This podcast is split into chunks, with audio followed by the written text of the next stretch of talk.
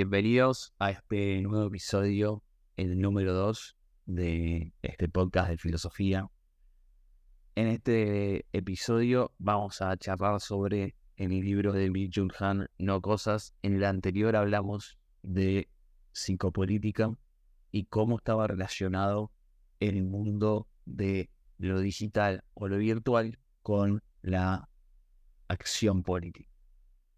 En este libro, en No Cosas, Han va a tratar a grandes rasgos o, agrandando la, toma conceptual eh, bien amplia y va a hablar sobre el traspaso de la realidad física a la realidad digital. Como mencionamos en su momento, es decir, en el podcast pasado, hay toda una serie de libros que Han escribe que tienen un punto en común y es esta crítica contemporánea al mundo virtual o al mundo digital por la exacerbación que se hace de ese mundo virtual o ese mundo digital. No es que Han esté en contra porque no, no, podría, no podría vivir, o sea, no podría dar a conocer su mensaje, entonces de algún modo tiene que transar con, con el sistema digital, pero porque en realidad no está en contra del mundo virtual y el mundo digital, sino que está en contra de esa exacerbación, ¿no? Es como que uno puede también estar a favor o, o, o estar más cerca de ideas que tengan que ver con un capitalismo económico, pero puede estar prácticamente en contra de un hipercapitalismo, ¿sí? Donde se eh, extreman medidas y se perjudican a muchos a favor de unos pocos. resume el núcleo temático y conceptual de este libro de la siguiente manera. Hoy estamos en la transición de la era de las cosas a la era de las no cosas. No son las cosas, sino la información, lo que determina el mundo en que vivimos. Y es un poco esto, la idea de el libro o el título No Cosas. Las no cosas son la información que existe en la red y las cosas son los objetos justamente que existen en esta realidad extra digital, ¿no? De algún modo podemos decir que lo extra digital o mejor dicho, lo digital es como lo mental, en el sentido que no es físico, y después hay una realidad que está separada de, esa, de, esa, de ese nivel de existencia, que es eh, lo digital, lo mental. Entonces, hay dos realidades, la virtual y la material, o la de las cosas y la realidad de las no cosas. El mundo, la realidad que conocemos, dice Han, tiende a la pérdida de las cosas como la hemos entendido desde siempre. El concepto de cosa se está perdiendo y se va diluyendo. No quiere decir esto que la realidad va a desaparecer y que todo lo que veíamos no va a estar más, sino quiere decir que les quitamos la mirada y de algún modo o en algún sentido hacemos desaparecer esa realidad. Entonces, uno puede entender esto como lo que, como esa, esta frase que decía a continuación que dice, lo que no se dice no existe. ¿No?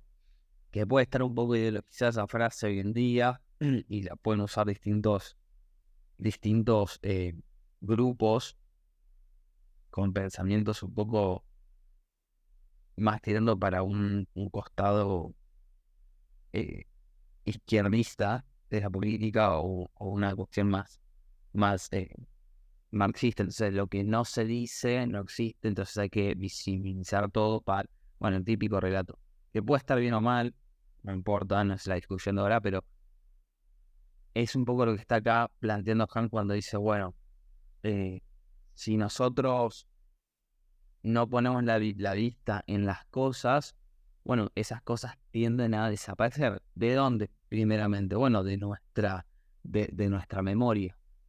de nuestro uso, de nuestra cotidianidad, de nuestro día a día. Desaparece lo que no uso, ¿no? Desaparece lo que no uso. O, o por lo menos, o por lo menos, desaparece para mí. Quizás no desaparece tal cual, pero desaparece para mí. Dice Han, cuando el material desaparece, algo tiene que aparecer en su reemplazo. Entonces, es esta idea de no nos quedamos sin nada. No, algo por algo tenemos que sustituir aquello a lo cual nosotros decimos, entre comillas, desaparecer. Y dice Han, lo que viene a reemplazar esa falta de los materiales es la información. Y específicamente información que están en los medios digitales. La era de lo digital viene a descorporizar o a desmaterializar, ¿no? El orden terreno, el orden de las cosas, pasa a ser sustituido por un orden digital, ¿sí? El orden terreno, en este sentido, se compone de cosas que generan así un entorno estable, ¿sí? Una, una estructura estable. Han relaciona esta idea, esta última idea del entorno estable, que es lo que pensaba eh, Hannah Arendt, que es un, otra autora, dice, Han lo relaciona y dice, esa es la forma que tiene el hombre de habitar, ¿no? Es decir, esta forma de generar estabilidad a partir de un orden terreno de cosas es la forma de habitar que tiene el hombre. Ahora, cuando se reemplaza esta forma, este orden terrenal por un orden ya digital o virtual, la forma misma de habitar va a ser modificada porque la forma de habitar sigue el orden, ya sea terrenal o en este caso digital. Entonces, nuestra forma de vivir se va a ir modificando y si lo vemos como algo negativo, podemos decir, se va a ir corrompiendo. No. Si lo vemos como algo positivo, va a ir progresando. Han va a tener, obviamente, esta mirada de algo crítico, es decir, estamos perdiendo ¿sí? el núcleo central de nuestro ser, que es la humanidad, ¿sí? la humanidad que está, digamos, cristalizada en cada uno. Entonces, lo que termina hoy en día este estado de situación va a ser la información y no las cosas reales. Entonces, dice Han, ya no vivimos más en la tierra, no miramos el cielo, sino que nos dejamos envolver por Google Earth y la nube.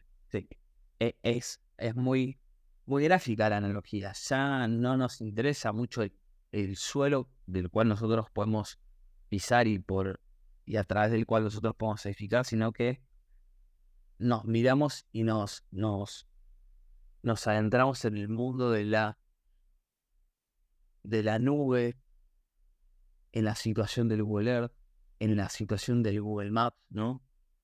Nada es sólido ni tangible, sino que es mudable. Se dejan de producir cosas para pasar a producir información, ¿no? Y por lo tanto, se dejan de consumir cosas y se empieza a consumir información. Cuando vamos de viaje, descargamos un Maps, no agarramos más el mapa. Agarrar el mapa para ir a algún lugar de viaje implica todo un desgaste cognitivo, es un desgaste cerebral de, y un desgaste físico, ya sea tanto como sacar el mapa, desplegarlo, pero es desplegarlo, ver dónde estamos parados, ver la ruta, ir haciendo un, un, un fino y un fino detalle, ¿no? Ver bien por dónde hay que ir. Y eso que es algo tanto como fijarse en un mapa como ir. Hoy en día cargamos la dirección y nos ahorramos todo ese, ese desgaste físico y mental de ver eh, hacia, hacia dónde hay que ir, ¿no? ponemos la dirección en Google Maps y, o en Waze y nos tira todo, ¿no? Ya no miramos los carteles en la ruta, como antes, voy para acá, voy para allá, sino que dejamos que Waze nos informe sobre el estado de la ruta. Si hay una cámara de velocidad, si hay un policía, si hay un auto frenado. E incluso Waze nos pide a nosotros que le llenemos con más información. ¿Sigue estando ahí el auto estacionado en, en el costado de la ruta? ¿Sigue habiendo una cámara de velocidad que te da, te hace una foto oculta? ¿Sigue habiendo tráfico o no? Las cosas se relacionan con la verdad, dice Han, porque ambas dan firmeza en el ser. El orden digital, en cambio, pone fin a esta era de la verdad. Porque si la verdad se identifica con la firmeza, si la verdad es algo firme, tiene esta característica de ser fuerte. La mentira, tarde o temprano, termina como sucumbiendo, termina como apareciendo, y por eso siempre se dice, y está ese refrán, la mentira tiene patas cortas. ¿Por qué tiene patas cortas? Porque la van a encontrar. La verdad, como se muestra, que es lo que es, no tiene problema es estructural, tiene poder. Ahora, eh, si el, orden digital aparece y sustituye al orden de, las cosas, bueno, la verdad de algún modo empieza a carecer de firmeza o, o, empieza a deshacerse, se empieza como a derretir y empieza a desaparecer. ¿sí? La era actual dice Han, es la era de lo post-factual, donde nada es firme, ¿sí? Y se pierde todo, todo sostén, ¿sí? La firmeza desaparece porque ya no está lo facto, no está eh, la cuestión fáctica, ¿sí? Lo falso y lo verdadero se van nivelando hasta que ambos poseen como una misma estabilidad, ¿no? Y lo más peligroso, dice Han, es que la información pasa a desinformar la información pasa a desligarse de lo que es lo real y se sumerge en un contexto de hiperrealidad. Pero Han dice, esto de hiperrealidad no es que es algo más real, sino es menos, ¿sí? es menos real. Quizás deberíamos hablar de lo hiporeal, ¿no? Es decir, la carencia de lo real en la información, y ahí es donde aparecen la gran temática, la gran problemática de las fake news. ¿sí?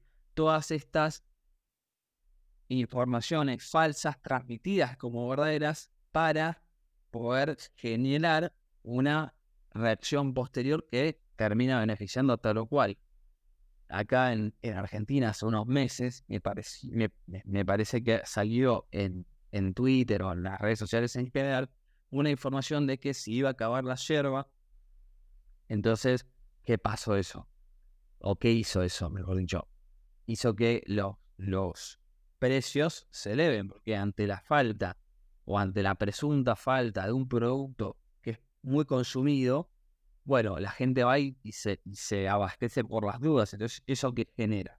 Genera que el precio se dispare, porque si mucha gente me quiere comprar un bien, bueno, lo voy a poner más caro, toda la gente lo va a comprar, hay mucha demanda, la gente lo va a comprar igual, porque no es un bien de lujo. Incluso eh, tampoco es un bien súper necesario. La gente puede vivir sin tomar mate, no puede vivir sin tomar agua, puede vivir sin tomar mate, pero la gente consume o compra igual y mucha gente se llenó de plata porque vendió más caro un producto, el cual podía vender más barato, eh, y en realidad nunca faltó yerba, o sea, nunca hubo un, un desabastecimiento de yerba. Eso, digamos, esto es eh, una corrida no cambiar en este caso, pero una corrida de la yerba for dummies, o sea, en, pocas palabras, ¿no? Es esa idea. Entonces, las fake news eh, debilitan la cuestión de la realidad, ¿sí? Y fomentan este contexto hiporreal. Las fake news, entonces, son eficaces porque tienen un efecto a corto plazo. No cuestan digamos así, no cuesta. La eficacia del mensaje y su impacto social va a sustituir a la verdad. no importa si verdad o no. Importa, en definitiva, va a impactar. Es lo que eh, ocurría en, en, la antigua Grecia con los sofistas.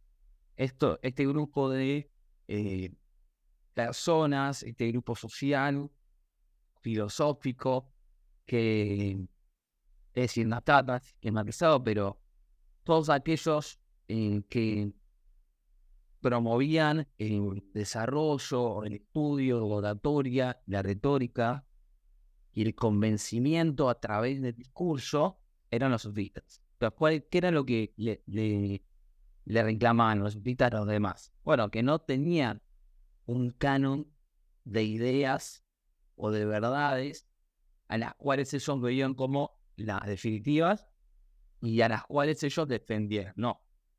Vos venías un día le decía, mira, quiero, quiero defender este argumento, me interesan estas ideas, enséñame a hablar bien. ¿Para qué? Para que yo pueda ganar, a ganarle a mi adversario, a mi contrincante, a quien sea, yo le pueda ganar. Entonces, el, el sofista era polémico por eso, porque ofrecía una simple metodología, pero no ofrecía un sistema de ideas del cual, como decía recién, cada, cada estuviese eh, tan, tan, tan fuertemente comprometido con dicho sistema que lo, lo, defendiese, ¿no? Eh, entonces, no le interesaba al sofista decir verdades, ¿sí? Sino que le interesaba enseñar a decir con persuasión. Entonces, esto se, se relaciona mucho con la, con la cuestión de las fake news, porque de algún modo los sofistas tienen un inicio en las fake news. En ellos decir eh, o en ellos armar fake news, no, sino en que ellos promovían esta idea de la persuasión. Y las fake news se nutren de eh, la persuasión. ¿sí? del poder persuadir, más allá de si algo es verdad o no. Entonces, eh, es como el, el, clickbait. No importa si lo del clickbait, digo, digamos, es la captura que uno ve para hacer clic, digamos, si esa, es, esa imagen es verdadera o corresponde con el desarrollo del video o no, no importa. La idea es que uno haga clic. Entonces, si persuade mejor. Después, si tienen que ver, incluso en algún momento se, se daba esta situación con los clickbaits o con, con las, las miniaturas de, los videos, que no tenían nada que ver con lo que decía el video. O sea, uno hacía clic y quizás la miniatura era, no sé, pongo un ejemplo cualquiera, pero era una pelota de fútbol, vendía fuego y, no sé, y el, el, el video trataba sobre una receta de cocina, como a ese nivel de disparate o de, dislocación entre, entre lo que te digo que va a pasar y lo que pasa. O sea, te persuado, después lo que pasa no sabemos. ¿sí? Entonces, las fake news son valoradas por sus causantes, ¿sí? por, por el efecto sobre la realidad. Sobre la realidad. Las fake news terminan teniendo un poder fuerte sobre los hechos.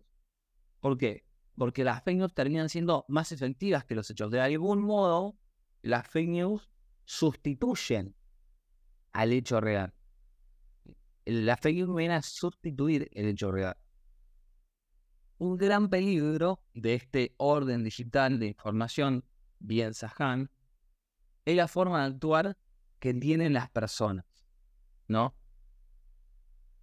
Dice Han, corremos detrás de la información sin alcanzar realmente un saber tomamos nota de todo sin obtener un conocimiento.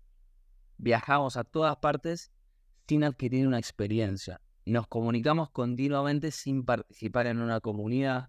Almacenamos grandes cantidades de datos sin ningún recuerdo conservar. Acumulamos amigos y seguidores sin encontrarnos nunca con el otro. Es muy interesante esta idea porque realmente es así. Por eso es interesante, porque es muchas veces es así. Acumulamos información, en el, en, en, el, en, lo, en el grosso, en general, acumulamos información y después, digamos, en realidad no, no sabemos nada. Tenemos un montón de libros guardados, tenemos un montón de archivos en la computadora, tenemos una lista de eh, miles de series por ver. Eh, pagamos, esto, compramos y pagamos un montón de paquetes, eh, así sea Netflix, HBO, Amazon Prime, tenemos un montón, pero en realidad nunca tenemos nada porque nunca vamos, nunca nos, nos comprometemos con eso. O es muy difícil comprometernos con eso. Es, la idea de Han. Es difícil comprometerse, ¿no?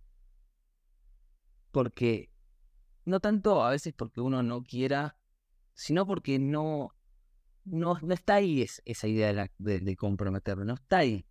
Es como decirte, bueno, mete un gol, pero estamos jugando al tenis. Aunque yo quiera, no puedo meter un gol. Aunque yo quisiera, no puedo, no puedo meter un gol. ¿No? Entonces, de algún modo, sí, es parte del sujeto, es culpa del sujeto que se mete en esa situación, pero también es culpa de, del contexto que me obliga a tomar esa decisión. A ver, no obligar, no en el sentido de que me pone un arma en la cabeza y no me da otra opción. Pero llega un punto el sistema es tan grande que a uno no le quedan muchas opciones que transar con el sistema, lamentablemente.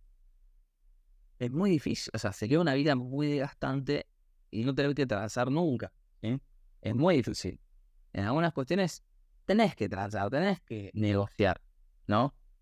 Em, entonces, es un poco esto, lo de la, idea de tomar nota de todo sin, sin obtener conocimiento, es tremenda es tremenda como en, en, los colegios, en las universidades, probablemente también, se toman apuntes, se guardan notas y después uno nunca sabe nada. O sea, si yo no me fijo en Wikipedia, no sé nada. Si yo no me fijo en Google, no sé nada. Si yo no tengo mi manchita acá, no sé nada. ¿No? E, es, a decir, e, ¿está mal tener un, un apunte? No, es buenísimo. Refresca la memoria pero de repente es todo apunte o nada. Es decir, o tengo el apunte o no sé nada. Entonces, es muy, es muy problemático, muy incluso eh, ver cómo, cómo gente que está en los últimos años de la secundaria no pueden dar una lección oral sin leer. O sea, la lección oral se transforma en una lectura de algo que nunca se aprendió. Y si se aprendió, se aprendió de manera muy escueta. Después está la cuestión de los amigos o la cuestión de la amistad. ¿Hasta qué punto uno es amigo de, sus seguidores? ¿O hasta qué punto, digamos, las redes sociales en principio te proponían tener amigos virtuales? Después está esto de los seguidores, de, que te sigo me seguís. En principio está la cuestión de lo, o en principio estaba la cuestión de los amigos. Y en realidad uno de todos los que tiene ahí en Insta probablemente se debe juntar regularmente con 5, con 10, con toda cosa exagerando, con 10 personas. Y tenés mil, digamos, si, si no, si una persona no es eh, influencer, podrá llegar a tener 1500 seguidores. Se junta con 10, de esos 10, 5 le caen bien de esos cinco, a tres le conoce los problemas más profundos. De los demás nadie sabe nada. Nadie sabe nada. O sea, es una. A mí me parece muy sano esa actitud de, bueno, ir filtrando, ir como siendo honesto. A ver, yo no, te conozco. O sea, ¿por qué te seguiría? No te conozco. Bueno, me conoces. Es decir, te conozco. Nombre, de vista. Pero ¿por qué? ¿Por qué seguimos a personas? Y no te digo seguir a el que hace la receta. Porque de última, ahí vos estás estás intentando desarrollar y perfeccionar alguna habilidad, ¿no? Pero con aquella persona que alguna vez viste un amigo del colegio, pero que no, no tenés nunca más relación ni nada, es medio extraña la situación, ¿no? Es medio raro. El seguir, pero nunca nos juntamos, no sé nada de vos. Es como que nos conformamos con tener un número más. Y hay que ser, hay que ser honestos con esto. Nos gusta tener un numerito más ahí.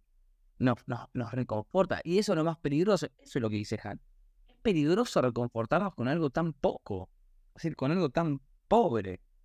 No, no, no, no, no está bien. O sea, no está bueno. No está bueno hacer esto. Entonces, Han dice, en relación a todo esto, somos fetichistas de los datos. Empezamos a reemplazar las cosas por información. Y nos volvemos infómatas amantes o adictos de la información. Todo tiene que ser información, todo tiene que ser un dato. El otro se vuelve información y datos. Dice al reducir al otro a datos, lo hacemos consumible. ¿Sí? De un modo totalmente nuevo, radicalmente nuevo. Haciendo la información, lo privamos de su otredad. No es un otro yo, sino que es un algo más. Es esta idea de el, el, numerito en la pantalla, el numerito en la pantalla, la notificación, el, el, en un momento, ahora, ahora está un poco más apagado, que ese tema no está muy de moda hablarlo o tenerlo en cuenta, pero, o sí, pero, pero ya está medio más asumido, pero hace unos años atrás había toda una serie de noticias y, y de, de, de tópicos acerca de porque es medio como que se empezaba a descubrir y a ver bien toda esta cuestión de cómo la notificación genera un efecto a nivel neuronal o, neurobiológico que fomenta una actitud adictiva, ¿no? Entonces, es eso, es ese, esa gran problemática, ¿no? De eh, te, vuelvo un número en mi pantalla, un número en mis seguidores, interactúa conmigo, dame visitas, eso me genera qué cosa. Por un lado, sensación de soy querido, ¿no? Porque, porque la gente me consume, pero a su vez, y esto es lo que hacia donde va y que es lo más importante tener en cuenta, es me dejo consumir y eso me hace feliz. Me dejo consumir y me hace feliz. Y, y, y de nuevo, es decir, si vamos a un extremo, han no podría aparecer en ningún lado, porque claro, él también se estaría dejando consumir, estaría dejando que compre sus libros, pero ya eso es como, es como encontrarle la quinta pata al gato. Lo que está, lo que está diciendo Han es cuidado con caer en la trampa de la hipercomunicación, con caer en la trampa del orden digital, de pensar que el orden digital es lo único que hay, ¿no? O por lo menos es, atención acá, guarda acá, que hay algo que nos puede afectar, nos puede hacer mal, ¿no? Dice Han, preferimos escribir mensajes de texto en lugar de llamar porque al escribir estamos menos expuestos al trato directo. Desaparece el otro como vos. Esto es que en la era de la comunicación digital la supuesta era de la hipercomunicación, en realidad perdemos la presencia del otro. Con el smartphone nos retiramos a una burbuja que nos brinda frente al compromiso con los demás. Esto es tremendo porque es, de nuevo, es tremendo porque es así. ¿no? Si no fuese así sería fantasioso, pero es, es tremendo porque es así. ¿Cuántas veces, yo me acuerdo cuando yo era chiquito, ir al cumpleaños de mis abuelos, por ejemplo, o de, de mis padrinos, que de mis tías un poco menos, pero me acuerdo que mis papás me hacían llamarlos por teléfono. Está bien, no había celular, no había WhatsApp, pero tranquilamente, o sea, si había celular, podría mandar un, SMS en ese momento, un mensaje de texto, pero me, me hacían llamarlos o hablarles, cuando ellos están hablando, hablarles y saludarlos y decirle feliz cumpleaños, ¿cómo estás? Eh, bueno, lo, que para un niño, más o menos años, podía comentar. Pero con el tiempo uno, uno, manda un, un, saludo, un mensaje de texto, porque es más cómodo. Será la primera respuesta o el primer argumento contra Han, pero en realidad es verdad. Estamos menos expuestos. Te pongo un saludo, te escribo, ni siquiera aparece mi cara, no aparezco yo, no aparece mi voz, porque mi voz es muy, es muy particular. O sea, la voz de cada uno es muy referencial al uno mismo. si habla tal, yo sé que, ah, yo sé. O sea, puedo identificar, es como ver una foto, digamos, la voz para los oídos es como la imagen para los ojos. Entonces, es muy difícil saber quién fue o quién dijo qué si solamente vemos un texto escrito en una computadora y nada más. ¿Por qué difícil? Porque la letra, la tipografía es la misma para todos. Yo pongo en Word o en documentos de Google, ¿sí? por ejemplo, yo tengo ahora mi, mi, mi, mi podcast escrito, ¿no? Y tengo una tipografía que es Verdana. Y vos vas y abrís Verdana, ponés, escribís algo y ponés la tipografía Verdana y es la misma, ¿no? ¿Y quién escribe eso? Y bueno, no sabés. La voz es un signo de individualidad, de particularidad, de, de soy yo y no sos vos, de sos vos y no soy yo, ¿no? De algún modo es una parte esencial de cada uno, ¿no?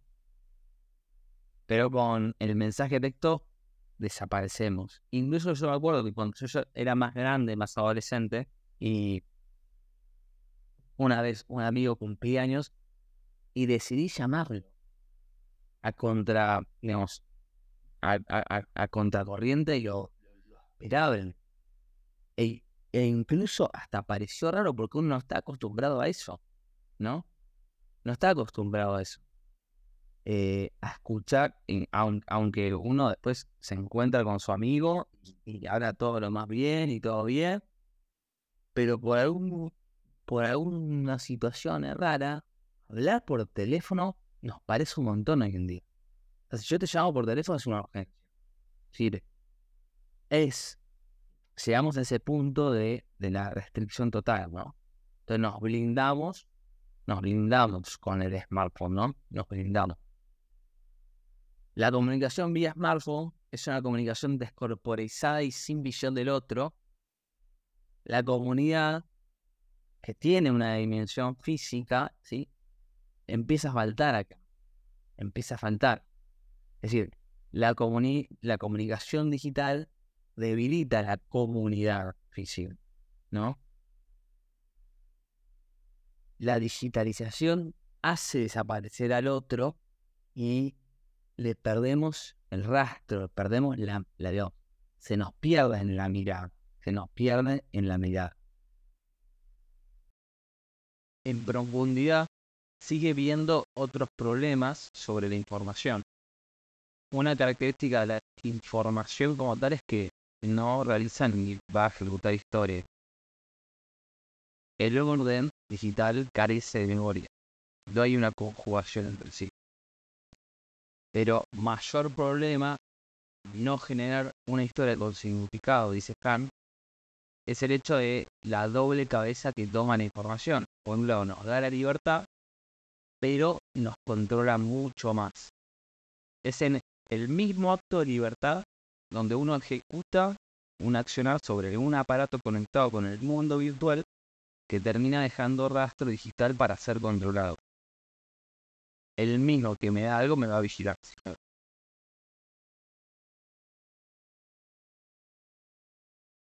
El mismo sistema que me entrega un usuario, un dominio, es quien me domina y me gusta. El sujeto, y esta es la clave, sometido, ni siquiera es consciente de su sometimiento. Se imagina que es libre. El hipercapitalismo consumado es el capitalismo del me gusta. Gracias a su permisividad, no tiene que temer ninguna resistencia, ninguna revolución. El sistema no se preocupa por darnos herramientas. Al contrario, porque eso favorece la percepción de un autodominio que en el fondo es totalmente frágil. Porque esa misma herramienta, así como no, nos la fue dada, no la puede ser quitada, es decir, alguien la puede tomar de vuelta y nos quedamos sin nada. Por eso es una percepción o una aparente un aparente autodominio. Han hace una comparación muy simpática. Dice, antes se hablaba del Homo fames, el Homo faber es el, el ser humano como alguien hacedor de cosas. Para hacer cosas hacen falta las manos, que son, digamos, las herramientas naturales últimas que posee el cuerpo. El Homo faber utiliza sus manos para el trabajo. Sin embargo, hoy en día se da lugar al Homo ludens. Este juega y elige, pero no ya con las manos, sino con los dedos. De Homo ludens pasa a Phono sapiens. Juega y disfruta sin mucha inocencia, sin mucha preocupación, o mejor dicho, juega con mucha inocencia, pero sin nada de preocupación. El hombre pierde entonces una parte de su de su ser originario. El Homo ludens reemplazó al Homo faber, pero se transformó en un Phono sapiens, en un en un ser del celular. El smartphone es el oso de peluche digital que tenemos hoy en día. La acción real y el actuar es viento para la historia, la conduce. Es decir, e, el, acto rompe con lo, con lo que existe, genera un flujo y se van dando los acontecimientos. O sea, eso es la historia el juego de Homo Ludens en realidad no interviene en, lo real. No lo transforma. No lo transforma tal cual. El Homo Ludens no posee libertad como autonomía, sino libertad solamente como elección y consumo. O, o, mejor, como elección de consumo, o sea, elección para el consumo. Solo elegimos que consumir, no elegimos en realidad si consumir o no, solamente podemos elegir qué vamos a, utilizar. Es como no decidimos entrar o no al supermercado, ya estamos en el supermercado. Lo único que nos queda, que no nos dan otra alternativa, es ver de qué góndola agarrar el producto. Las cosas queridas se ven separadas y distanciadas. Los recuerdos pierden valor. Los vínculos se vuelven inoportunos, reducen la interacción, reducen la libertad. El contacto real me saca de lo digital, ¿no?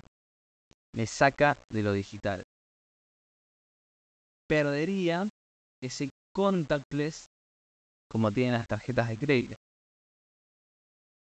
Si yo me, me, me vuelco hacia lo real, intentando salir de este sistema de lo, virtual, la, la contrarrespuesta del sistema es estás perdiendo libertad, no estás consumiendo, no estás pudiendo elegir qué consumir. Quédate acá adentro, tenés esta herramienta, tenés este celular, que en el fondo es un dispositivo que tiene muchas funcionalidades, metete en estas redes sociales si no estás fuera, fuera de, sintonía, te vas a encerrar. ¿No? Han advierte bien que si bien la era de las cosas ha terminado o está terminando, no terminó la era del capitalismo o del hipercapitalismo que siempre, siempre explica la era de la información trae consigo este hipercapitalismo, que es un capitalismo desenfrenado. Además de la comercialización de lo material, se agrega la comercialización de lo inmaterial. Todo es mercancía, incluso las relaciones humanas. Todo es consumible porque todo se ha vuelto consumible. Solo puedo consumir lo que es consumible. Lo que no está, lo que no posee esa característica característica de, ser consumido, nunca la voy a poder consumir. Ya lo puedo consumir. Eh, imaginemos, no puedo consumir algo que no me está en mi alcance. Pero si está todo a mi alcance, yo lo puedo consumir. No habría ningún problema, no habría ninguna barrera. si todo es tan imposible, no lo puedo consumir. Entonces, bajemos, hagamos las cosas posibles. Y esto incluso con todas las cosas que parecen ser gratis. Si todo fuese muy incomprable, el consumo decae. Y a veces las cosas tienen que ser consumidas porque nos porque benefician a algunas personas. Entonces hagamos que esto sea consumible. Y a veces no se paga con eh, necesariamente con eh, plata o con dinero, sino que se paga quizás con otras cosas, ¿no? Se paga y a veces uno, uno termina, le termina costando parte de su vida o parte de su salud integral el haber consumido ciertas cosas que parecían gratis en algún momento.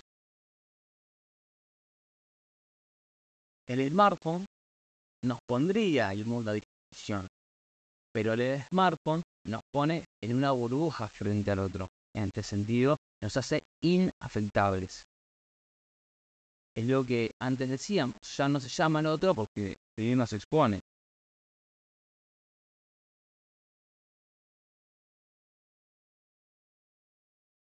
El hombre tiene miedo ser expuesto, proyectarse hacia el otro. La voz del otro en un texto no aparece. Decíamos, el mensaje escrito es igual en todas las pantallas. Igualamos todo a una tipografía.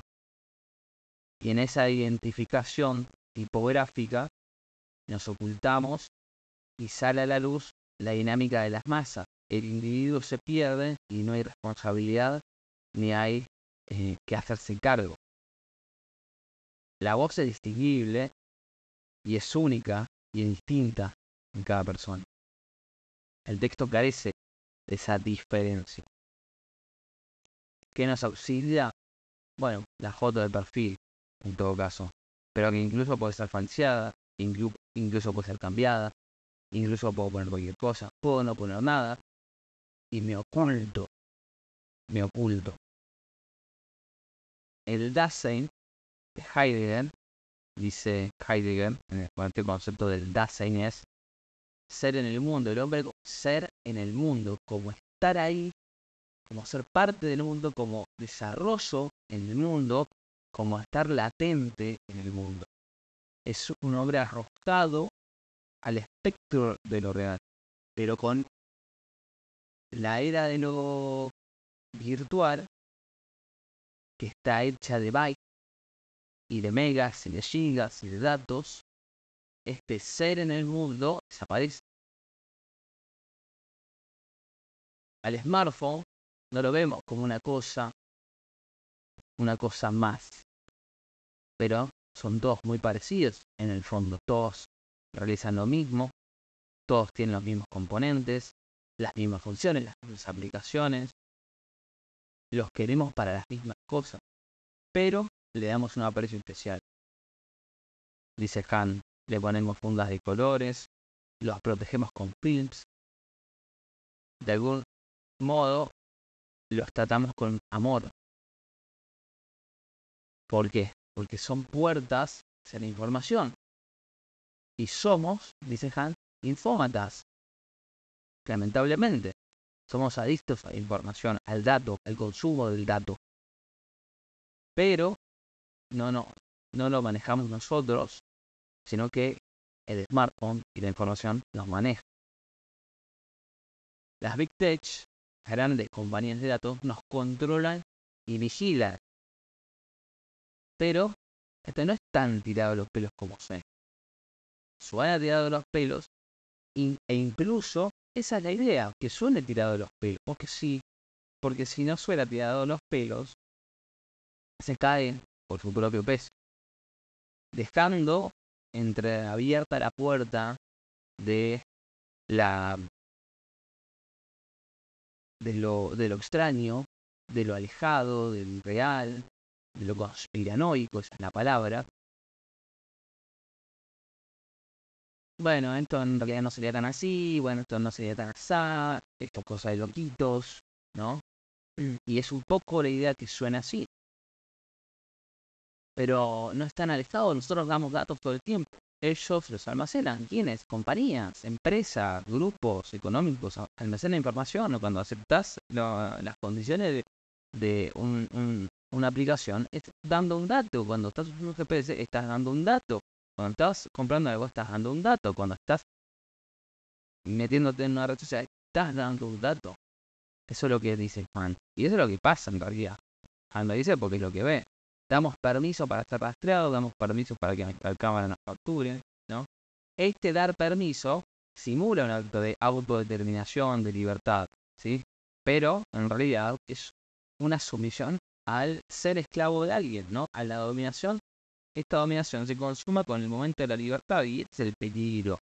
Es decir, es toda enmascarar un momento que parece que yo estoy decidiendo algo, pero en realidad me estoy volcando hacia eh, el otro lado, ¿no? Es como la, la, víctima. La, la otra vez leía un caso de una víctima de una secta que a su vez trabajaba para la secta, ¿no? Bueno, esta no es una secta, pero el sentido es el mismo. Parece que somos jefes, pero somos víctimas. Y es un círculo vicioso y cada vez es más profundo.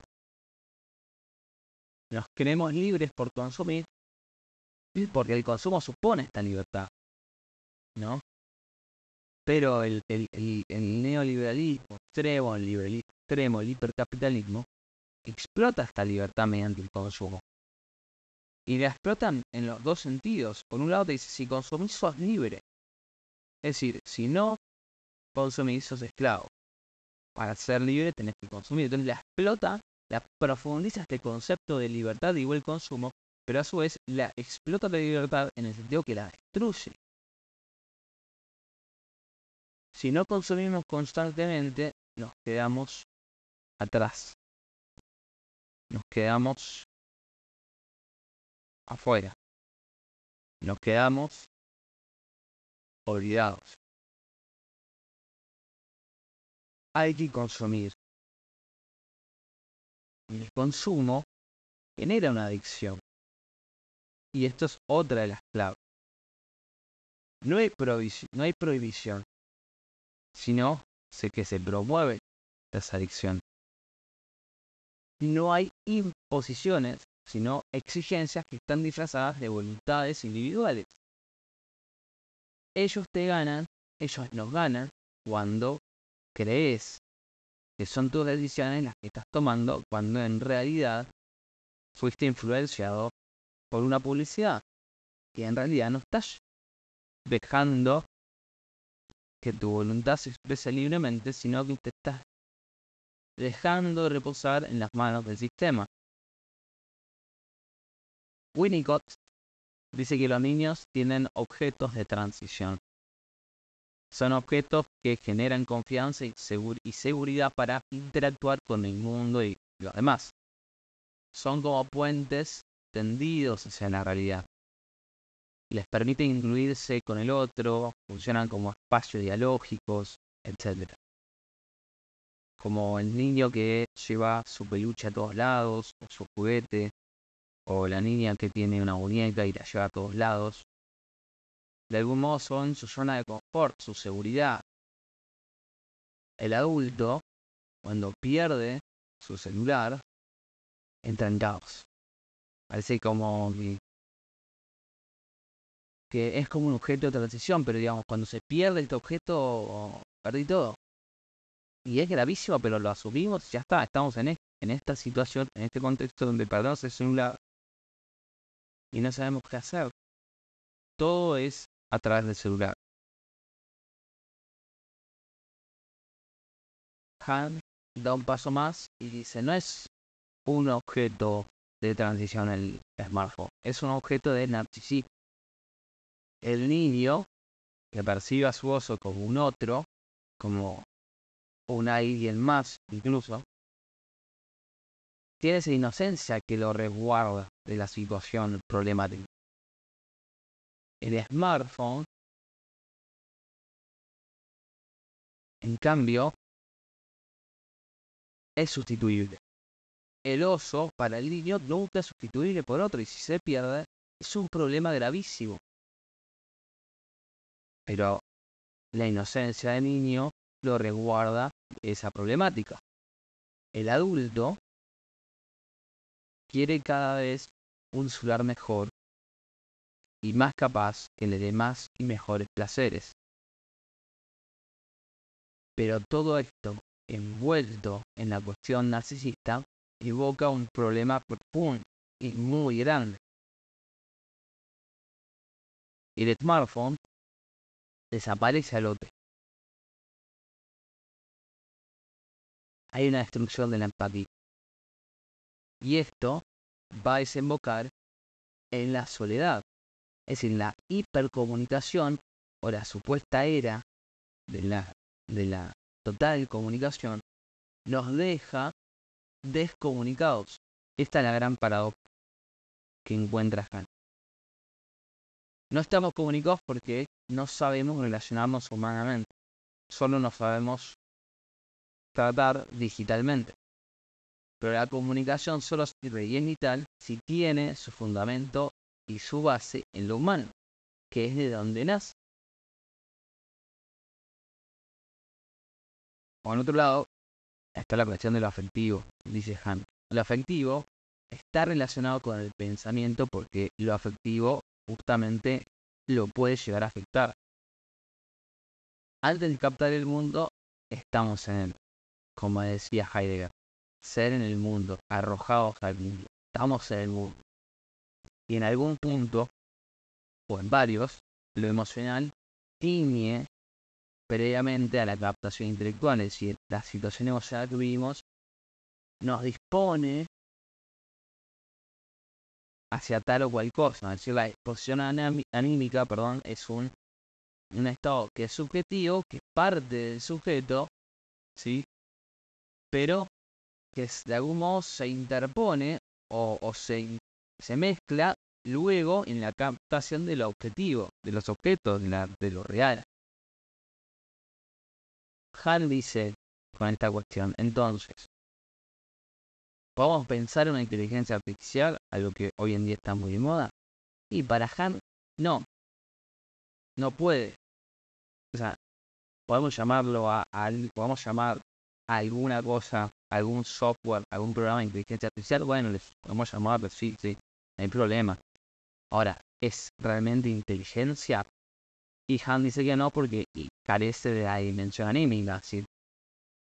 El humano, el ser humano, cuando piensa, piensa con su cerebro, su cabeza, su mente, su espíritu, su alma, dependiendo de la, diferente concepción que se tenga, pero en definitiva, eso está enmarcado dentro de una emocionalidad. Está acompañado lo más difícil es muchas veces pensar sin verse completamente distorsionado, descarriado, modificado por una emoción momentánea.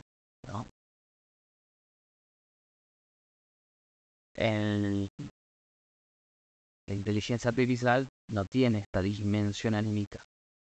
Las computadoras pueden realizar muchos cálculos rápidamente, muy rápidamente, pero no pueden pensar, no pueden inteligir. El concepto de inteligencia medieval es muy interesante porque inteligencia viene de intelegere, que viene de intus legere, que es leer dentro, ¿no? Intus dentro leer, leer, ¿no? Para el, medieval, que arrastra toda una, una, una tradición más antigua todavía, em, entender algo es leer lo que hay en la cosa, ¿no? Entonces yo leo lo que hay en la cosa, me quedo con la esencia. Bueno, pues hay toda una, una distinción de concepto concepto objetivo, concepto subjetivo, el concepto que yo tengo, en la esencia que está ahí en la cosa, pero yo es como que tengo una, la tengo en mí también, pero es diferente de la cosa. Bueno, la computadora no lo puede hacer.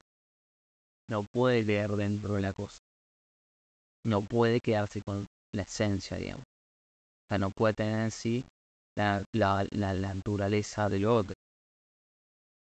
Santo Tomás y otros, otros autores que están en esta línea dicen hacerse uno, hacerse otro en tanto otro, pero hacerse otro en tanto otro es tener algo del otro en mí cuando conozco algo, cuando entiendo algo, ¿no? La computadora no puede hacer eso. Puede hacer otras muchas cosas y puede ser buenísima, pero no puede hacer eso. Descartes basa, dice Han en relación a esto de, lo anímico, su método intelectual en un estado específico, justamente, que es la duda, este estado de incertidumbre, el hombre se encuentra en duda, la percibe, la siente. Y desde allí surge esta necesidad de pensar, de, de cuestionar, ¿no? Para satisfacer aquella primera duda. Platón realiza algo parecido, pero con el asombro, ¿no? En general, el mundo griego, salvo algunas excepciones, tiene esta, idea de la realidad que me asombra y que yo intento entenderlo. Este asombro, si bien es un asombro intelectual en varios aspectos, también tiene un correlato desde lo emocional. Me sorprende todo esto que me rodea y me lleva a querer entender lo que está pasando.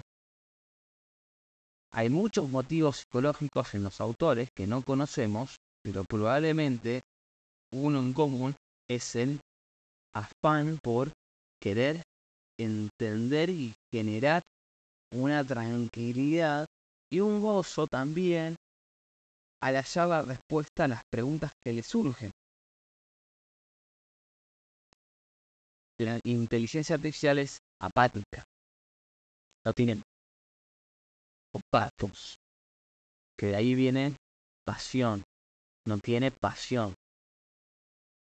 La pasión, por un lado, es al ser, ¿no? Es algo que me adviene y después yo con ella realizo algo. La inteligencia artificial no tiene tampoco dominio de esa pasión. Si no tiene pasión, no tendrá autodominio. Esta es, así llamaba Sócrates la libertad, que era la libertad para Sócrates, el autodominio de las pasiones corporales. Sócrates decía que mientras más acciones buenas hago, más libre soy. Mientras más virtuoso soy, más libre soy. La virtud era el conocimiento, ¿sí? es adquirir conocimiento ser sabio. Lo, el, ignorante o, la ignorancia es el vicio. El cuerpo, para Sócrates, era algo peyorativo, no tanto quizás como Platón, como en Platón, o como, como quizás en, en, en pienso en religiones, más como en puritanismo, donde el cuerpo es como pecado, ¿no? En Platón el cuerpo es como cárcel o, encerramiento. Sócrates le da un, carácter menor que al alma, pero en algún punto dice, bueno, que el alma también se desarrolle de manera óptima, el cuerpo tiene que estar dentro de todo en buenas condiciones. Si el cuerpo está mal, tengo hambre, tengo sueño, tengo enfermedad, el alma no va a poder tampoco adquirir la virtud. El cuerpo no se lo va a permitir. Ser libre es dominar al cuerpo y seguir el aspecto de la virtud. Cuando tengo hambre, bueno, no me como toda la heladera. Eso sería no dominar la pasión corporal, la pasión del hambre. Platón, cuando habla en su, en su obra de, Fedro, si no me equivoco, cuando habla del el mito del carro alado y la explicación del alma, como, como esta es como un carro alado que tiene una auriga que es conducida o el carro conduce, es conducido por dos caballos, uno blanco, hermoso, perfecto, y otro negro, eh, oscuro, eh, difícil. Em, este último caballo difícil hace alusión a la parte concupiscible del alma, que es la que me tira hacia lo corporal. Es eh, la que, digamos, la parte del alma que se encargaría de buscar o, de tender hacia lo, apetitivo sensible. Entonces es como eh, lo mismo que decía Sócrates. Este, esta parte del alma me tira a seguir durmiendo, pero yo sé que eh, es mejor levantarme y el día, ¿no? Esa es la, en la libertad socrática, el autodominio, ¿sí? Dominar mi cuerpo, dominar mi, mi pasión. La inteligencia artificial no tiene esta libertad. El Big Data sugiere de sí mismo que es un conocimiento absoluto. Sin embargo, para Han es solo un conocimiento primitivo. ¿Por qué? Porque solo considera y busca correlaciones entre los datos. ¿Cómo se relacionan dos datos entre sí? Y no mucho más. Para Hegel, un filósofo alemán eh, moderno, ¿sí? pasado más la en realidad, es un nivel muy bajo de saber y muy pobre, ya que con la correlación se sabe que las cosas suceden, pero no sabemos por qué suceden. Entendemos que hay una interacción, pero no entendemos por qué esa interacción. No entendemos la causa detrás. En el Big Data se queda con las correlaciones. Al reconocer patrones, de los cuales en realidad nada, me, comprendo. Solo genera adición, juxtaposición de datos, pero no comprensión. ¿Por qué? Porque no hay concepto. No hay concepto, no tiene concepto. Y solo el concepto une las partes del todo. Solo en él se capta la conexión y se puede comprender la relación para volver a formar una totalidad. Sin el concepto perdemos eso. Antes las cosas eran pérfidas. Tenían vida y se interponía. Me demandaban. ¿No? Hoy las cosas ya no nos maltratan, ya no nos cuestan, no nos demandan cosas. Antes, la realidad nos hacíamos más, más fuertes, porque nos demandaban una lucha. Hoy la realidad perdió esa arista filosa. Las cosas se volvieron sumisas porque la digitalización le quita a las cosas su materialidad rebelde, le quita su resistencia.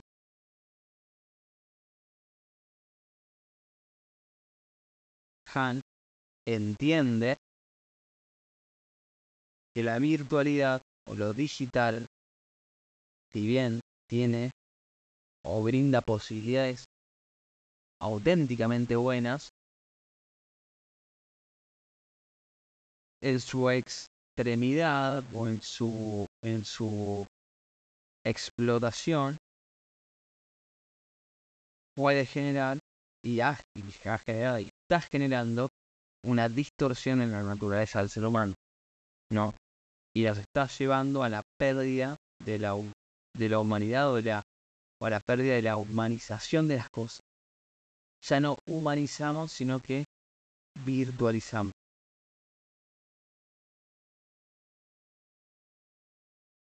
Con esto cierra Han el libro de No Espero que les haya gustado el podcast gracias a los que han mandado algunos comentarios por Spotify.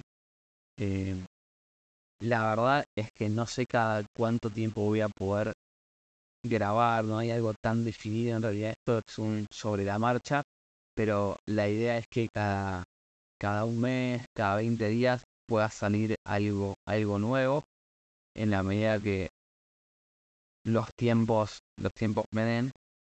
Eh, pero no quería dejar de, aclarar, aclarar esas cosas que locamente, curiosamente, han consultado, han consultado algunos de, de, los que han los que han escuchado el podcast, no son pocos, no son un montón, pero, pero bueno, siempre es reconfortante tener una buena respuesta, en este caso una pregunta auténtica de